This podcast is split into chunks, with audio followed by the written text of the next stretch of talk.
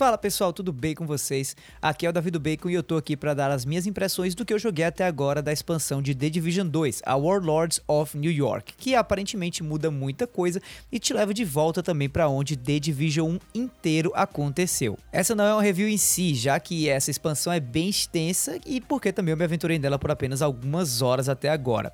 Mas fica ligado ou ligada aí que toda sexta-feira tem a review de um game que eu acabei de zerar nos episódios semanais e mais longos também do Vale a Pena Jogar. Beleza? Então chega de papo furado e bora aí falar das minhas impressões dessa expansão do loot shooter da Ubisoft. Bom, olhando para The Division 2 original, né, o modo vanilla, digamos assim, do game, e para essa expansão aí, a Warlords of New York, de cara, a primeira grande diferença é a mudança radical de cenário que a gente tem. Quem pegar para jogar essa expansão vai ganhar dentro do jogo acesso a um helicóptero que vai levar o jogador a Nova York para caçar o antigo inimigo de quem jogou o primeiro game da franquia. O nome dele é Aaron Kinner e ele foi o primeiro agente da divisão, né, a se rebelar. Esse novo vilão aí, o Kinner, né, apareceu bastante no primeiro game, mas estava ausente até agora na história de The Division 2. Ele retorna nessa expansão com planos aí de aterrorizar novamente os habitantes de Nova York com uma nova versão do vírus mortal que deu início ao cenário pós-apocalíptico do game. Eu recebi acesso antecipado pela Ubisoft e eu pude jogar algumas horas desse conteúdo aí extra do jogo para falar dele aqui com vocês nesse episódio de preview do Vale a Pena Jogar, né? Por se tratar de uma expansão robusta e que muda bastante a dinâmica do jogo original, fica ligado aí no futuro para uma review mais aprofundada sobre o jogo nos episódios do cast que saem toda sexta-feira e que são focados, esses sim, em reviews completas em episódios de até mais ou menos 20 minutos semanalmente. Tá, mas no que deu para notar aí durante essas horas de gameplay com essa expansão, ficou bem claro que a desenvolvedora, né, a Massive Entertainment, deu ouvido ao que os fãs estavam pedindo e também teve ligado nas mudanças no cenário dos loot shooters, que nem Destiny, Borderlands e, é claro, The Division. O retorno à cidade de Nova York aqui, para mim, é mega, mega, mega icônico. Foi aqui, inclusive, onde a jornada dos jogadores mais fiéis da franquia começou e mesmo para quem é novo, dá demais para sentir um certo ar de familiaridade, sabe? Ou de retorno ao lar ao voltar para Nova York. Só que diferente do jogo original, né? Essa Nova York aqui tá bem diferente já que a neve que estava presente no primeiro game derreteu completamente e um furacão aí causou danos que aumentaram ainda mais a vibe de destruição do que foi aí antes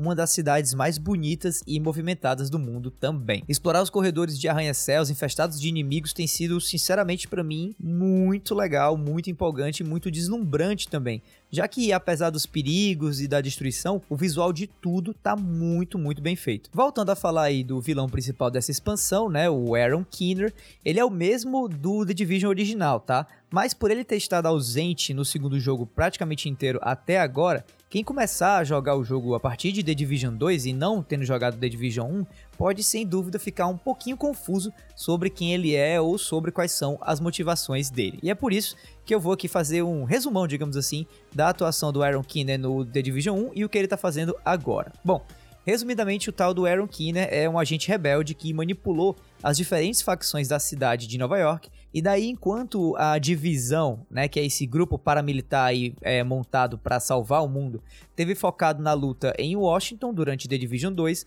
ele meio que consolidou a presença dele e montou quase uma zona totalmente controlada na parte mais ao sul da ilha de Manhattan. Essa informação aí deixa a gente com um objetivo bem simples nessa expansão, que é basicamente deter o cara antes dele terminar a produção de uma nova versão do vírus que causou, inclusive, os eventos catastróficos do primeiro jogo. Além da clara nostalgia, um dos grandes atrativos dessa expansão são os quatro agentes também rebeldes e super poderosos que servem aí a esse vilão principal. Cada um desses subchefes assumiu o controle de uma área de Nova York e possui uma habilidade única imitando a dinâmica de games como Metal Gear Solid e levando a jornada em busca do chefão final, o tal do Agente Kinner, a um ápice mega empolgante. Isso porque, como cada subchefe controla uma área diferente da cidade e também tem uma característica diferente, né? Um tem uma força maior na parte de, de controle de fogo, o outro é um tech head, né? Que controla dispositivos eletrônicos como drones e tudo mais. Ao longo do tempo, quando, quanto mais você vai evoluindo aí na tua trajetória dentro dessa expansão e vai matando esses subchefes, o, o nível de dificuldade vai aumentando também, relativamente falando, né? E também o, o nível de tensão né, vai também aumentando, já que o próprio vilão principal, o Aaron Kinner, vai percebendo que você está tentando é, destituir ele a partir né, dos, dos sargentos, a partir, digamos assim, dos braços direitos que ele tem, e vai se tornando cada vez mais agressivo em relação a você até chegar no embate final de você contra ele, obviamente, no final dessa expansão. Além de uma nova área e de novos inimigos também para derrotar, Warlords of New York também traz uma extensa revisão dos sistemas de evolução do personagem e também de gestão do seu loot.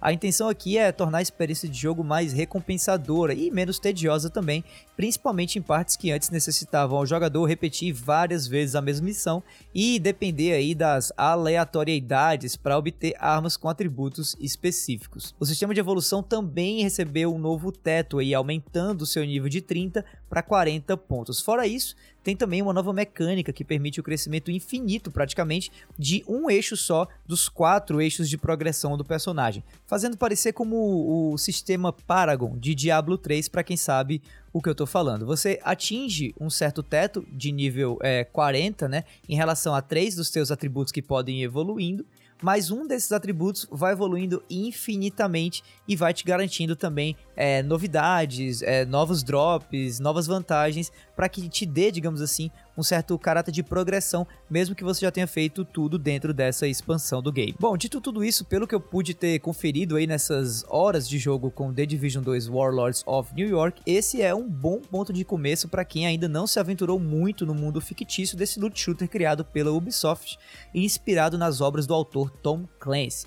E ao mesmo tempo, esse também é um ótimo motivo para fãs do primeiro jogo e também da continuação retornarem ao game depois de terem aí se afastado por um tempo. Eu inclusive estou jogando de novo The Division 2 através dessa expansão depois de um bom tempo sem encostar no jogo. Bom, The Division 2 Warlords of New York lançou já nesse mês de março, tá? E está disponível tanto para o Xbox One PC, PlayStation 4 e também vai sair uma versão para o Google Stadia um pouquinho mais para o fim do mês para quem já tem aí acesso a esse serviço. Coisa que eu acho muito difícil porque ele não está disponível no Brasil ainda, mas sei lá, vai que você está ouvindo esse podcast aqui no futuro e já está jogando The Division 2 no seu Google Stadia, né? Então se tiver, procura lá por Warlords of New York, que é sem dúvida uma expansão interessante e que vai dar aí mais vida à franquia The Division, beleza? Bom, então esse foi mais um episódio do Vale a Pena Jogar. Se você ouviu até aqui, olha, muitíssimo obrigado. Se você gostou desse episódio mais curtinho e tal, fica ligado também nos episódios semanais que saem toda sexta-feira e trazem a review completa de um game que eu acabei de zerar em um episódio maior de até 20 minutos nesse mesmo feed. Falando nisso, aproveita aí já para assinar o feed do cast se você não assina ainda e também para me seguir nas redes sociais no arroba davidobacon para me mandar aquele salve ou as tuas opiniões sobre o game que eu acabei de mencionar nesse episódio. Não, mas é isso, meu nome é Davi, eu vou ficando por aqui e a gente se vê por aí, galera. Falou!